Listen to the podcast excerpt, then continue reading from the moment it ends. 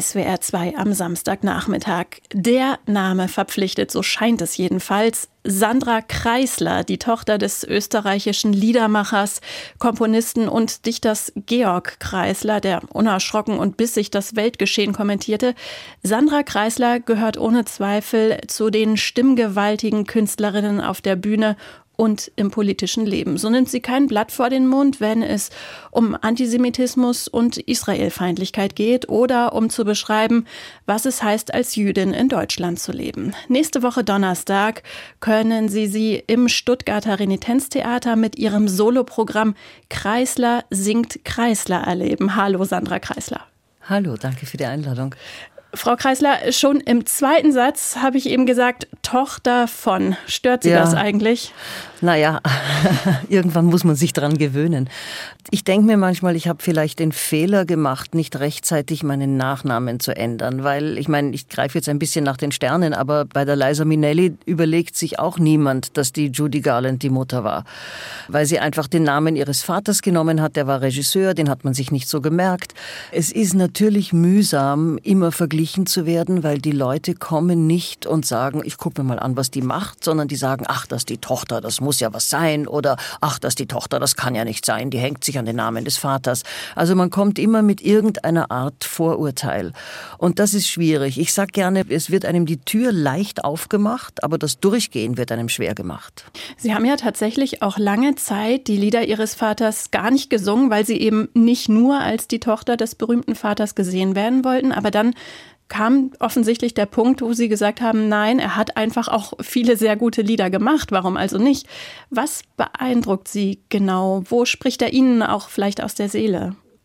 Ich bin das ist vielleicht Kinderstube, vielleicht nicht. Ich meine, mein Bruder lebt in Australien und ist ganz anders drauf. Also, aber ich bin einfach ein Sprachenmensch und ein Inhaltmensch und ich bin mit Leib und Seele Interpretin. Und äh, die Lieder von Georg Kreisler, sehr viele, fast die, die meisten sogar, sind von einer unglaublichen Tiefe und Zeitlosigkeit. Und ich suche mir natürlich die Lieder aus, die aus mir sprechen zu denen ich einen besonderen Bezug habe. Also ich mache nicht den Musikkritiker oder Bidlabu oder die ganzen lustigen Sachen. Also in diesem Programm mache ich natürlich eine Hommage an den Künstler Kreisler, aber ich versuche es mit meinen Augen. Das ist ja der Job des Interpreten, dass man mit den eigenen Augen die Lieder neu sucht. Kreisler singt Kreisler. Wie muss man sich das konkret vorstellen? Zum Beispiel beim Auftritt in Stuttgart am Donnerstag. Sandra Kreisler singt ausschließlich Georg Kreisler oder singt Sandra Kreisler auch Sandra Kreisler? Nein, also eigene Sachen mache ich mit anderen Programmen oder auch Lieder von anderen Autoren. Aber das Kreisler sind Kreisler sind ausschließlich Lieder von Georg Kreisler. Es sind Texte aus seinen Briefen, es sind Gedichte. Ich versuche ein Bild des Menschen zu zeichnen, versuche aber auch zugleich über dieses Bild des Menschen auch einen Befund der Welt zu zeichnen. Ja, sein Befund der Welt, der war ja teilweise bissig, skurril, schwarz, humorig, verstörend. Es gibt da ganz viele Etiketten, die man äh, Georg Kreisler verpasst hat. Manche Lieder durften bekanntlich äh, zeitweise im österreichischen Rundfunk nicht mal gespielt werden, weil sie als gefährlich eingestuft wurden.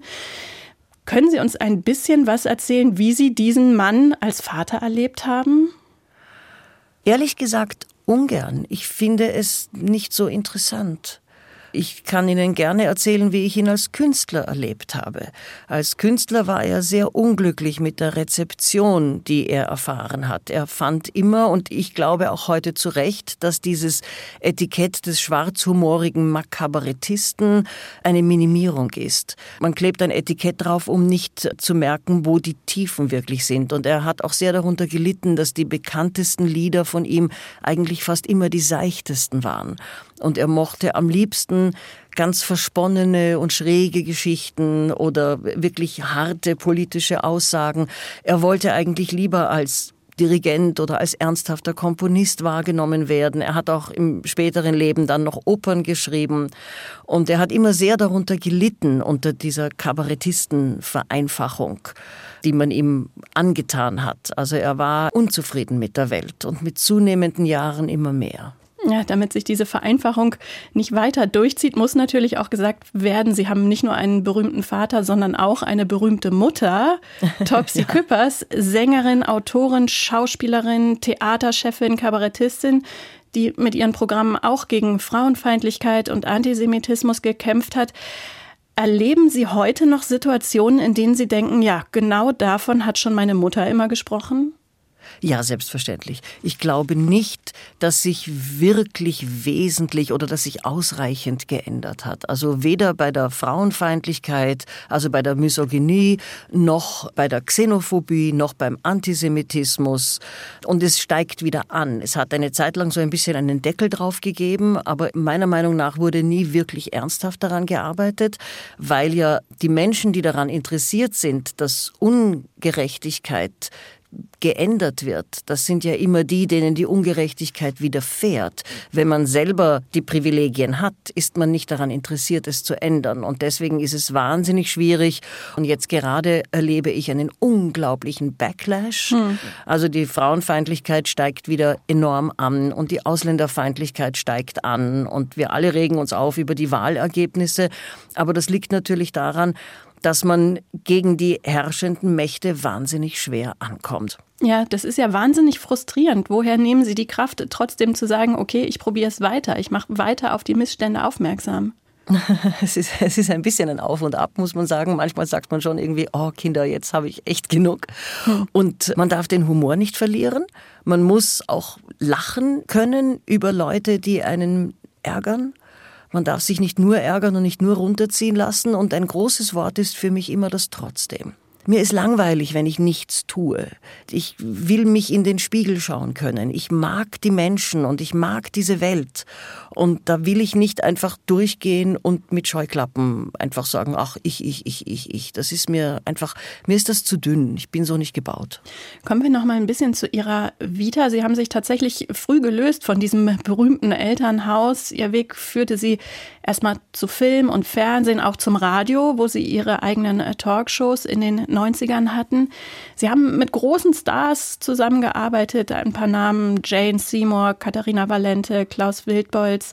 Wie war das damals in Ihren Anfangsjahren, in dieser Zwischenphase des Loslösens vom Elternhaus und des Findens des eigenen Weges?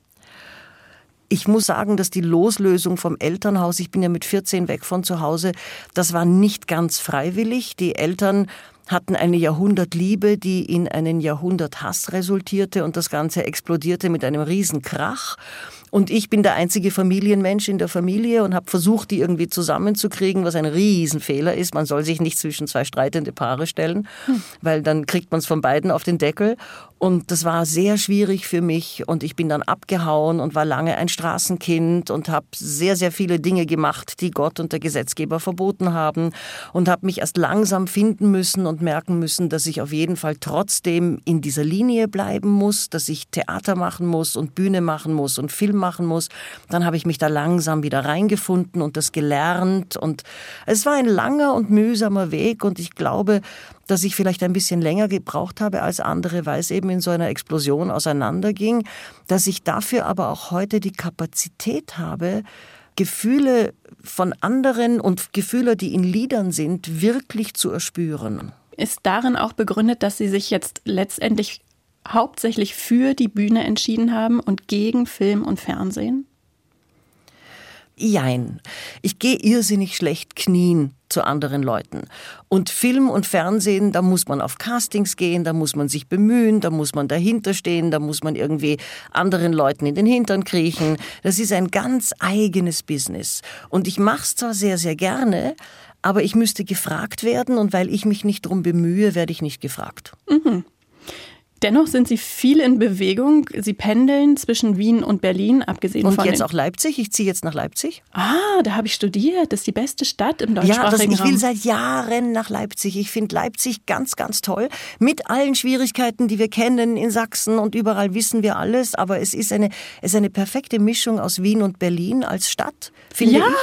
ich. Ja. Und ich ziehe jetzt endlich dorthin. Ich wollte es schon lange und jetzt mache ich es. Großartig. Hinterher müssen Sie mir kurz verraten, wo Sie hinziehen, damit ich noch neidischer werde. Ähm, wie beeinflussen Sie denn die Städte, in denen Sie leben, für Ihre Arbeit? Das ist eine gute Frage. Ich weiß es nicht, weil die Städte mich weniger beeinflussen als die Menschen, glaube ich. Mhm. Wie ich glaube, es, was für meine Arbeit sind Menschen wichtig und Gefühle sind sehr wichtig. Ich bin ein sehr emotioneller Mensch und versuche das dann rational aufzuarbeiten. Die Sprache ist mir wichtig und ich bin ein Netizen, also ich lebe wahnsinnig viel im Internet bei den diversen sozialen Plattformen und das heißt, ich nehme weniger von einer Stadt vielleicht auf als andere, weil ich sehr viel im Netz mit Leuten von ganz Deutschland, Österreich, Schweiz in Kontakt bin. Zu ihrer Identität gehört ja auch in großen Teilen, dass sie sich sehr offensiv als jüdische Künstlerin betrachten. Was genau? Das kann ich, da muss ich kurz unterbrechen. Ja. Nein, als jüdische Künstlerin, das finde ich komisch. Das ist so, wie dass man bei Frauen immer sagt, sie sind weibliche Künstler, aber bei Männern sagt man nicht, sie sind männliche Künstler. Mhm. Also das beeinflusst meine künstlerische Arbeit nur bei meinem jüdischen Programm natürlich. Aber ich bin Jüdin, ich bin eine Frau, ich bin eine Jüdin, ich bin eine Disseuse.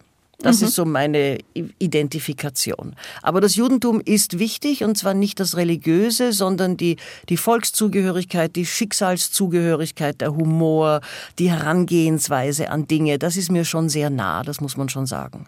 Ja, die Familie ihres Vaters ist Ende der 30er vor den Nazis in die USA geflohen. Ihre Mutter lebte während der NS-Zeit versteckt in den Niederlanden. Hat dieses Fluchtschicksal auch Spuren hinterlassen, auch bei Ihnen noch?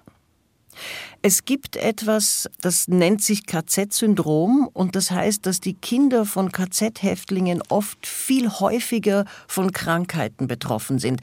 Es vererben sich Traumata und auch Traumata von Flucht vererben sich, aber nicht in dem körperlichen Sinne, sondern man wächst auf mit der Reaktion, die die Eltern auf diese Traumata haben.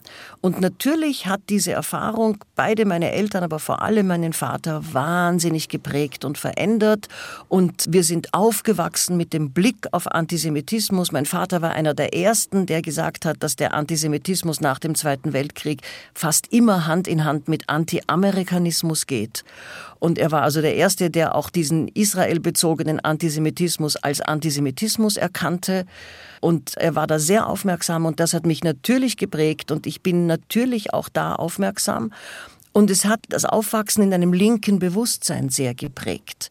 Also das sind zwei Dinge, die mich natürlich geprägt haben, auch diese Skepsis vor Autoritäten. Ich finde nach wie vor, dass man eine Autorität und einen Respekt muss man sich erwerben. Hm. Den hat man nicht qua Amt.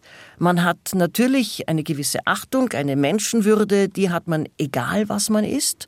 Und deswegen bemühe ich mich auch, Menschen gleich zu behandeln, egal ob sie jetzt irgendwie der Clochard auf der Straße sind oder der Herr Direktor. Aber den Respekt, den muss ein Mensch sich bei mir erwerben durch sein Tun. Vielen Dank, Sandra Kreisler. Die Kabarettistin, Musikerin und Schauspielerin ist am kommenden Donnerstag zu Gast im Stuttgarter Renitenztheater mit dem Programm Kreisler singt Kreisler. Danke, Frau Kreisler. Tschüss.